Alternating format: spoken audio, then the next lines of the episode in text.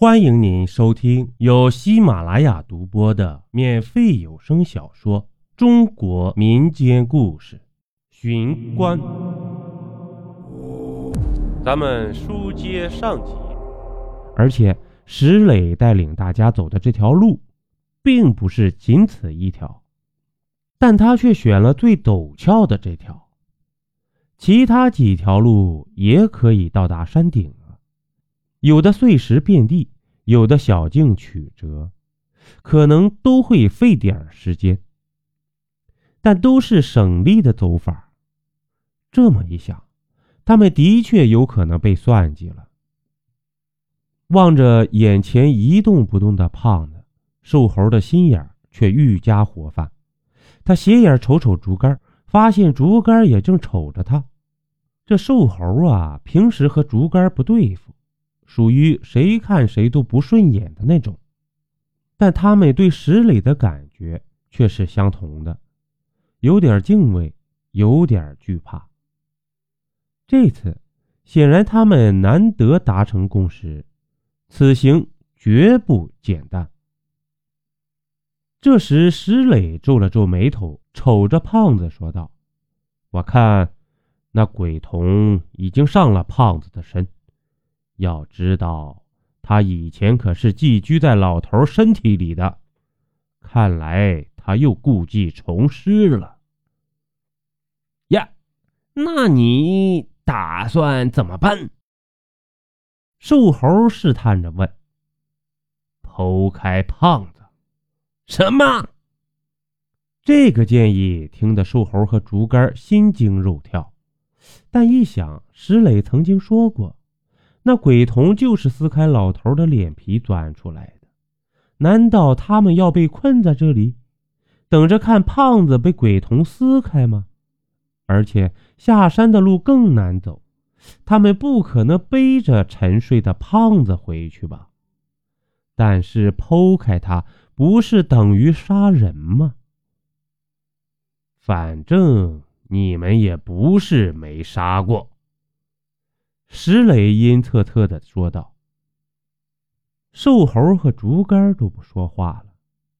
这事情是这样的：这去年暑假，石磊带胖子、瘦猴和竹竿去自己的老家玩。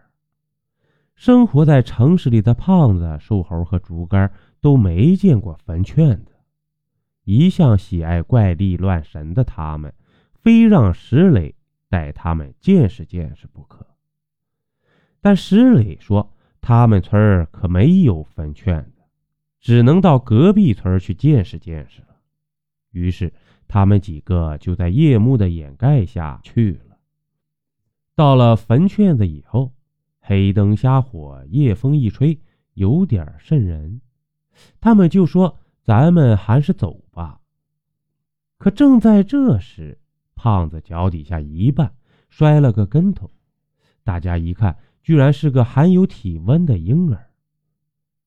婴儿在襁褓中抽噎，他们估计也许有人把孩子扔在这儿了，也没多想，就打算走。谁知道这个时候，那个小孩突然伸出手。抓住胖子的小手指头，那软软的小手还真有劲儿。胖子的手居然被拽得发紫。这时，远处走来一个黑影，众人大惊失色。这一看，居然是唐爷。这也是除了石磊以外的人第一次见到唐爷。这唐爷借着光亮看看胖子的小指头。大叫不好！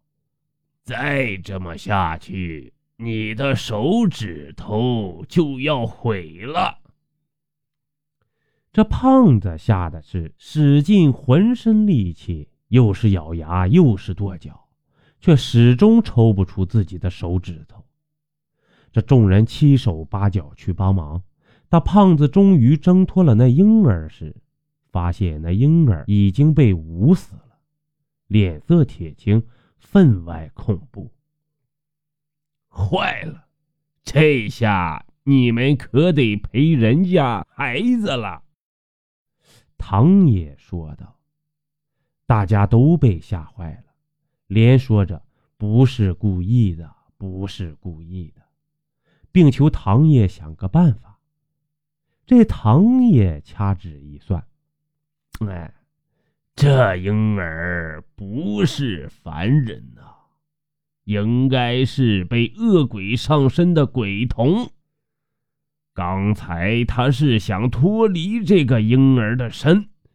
继而上你的身呢！邀您继续收听下集。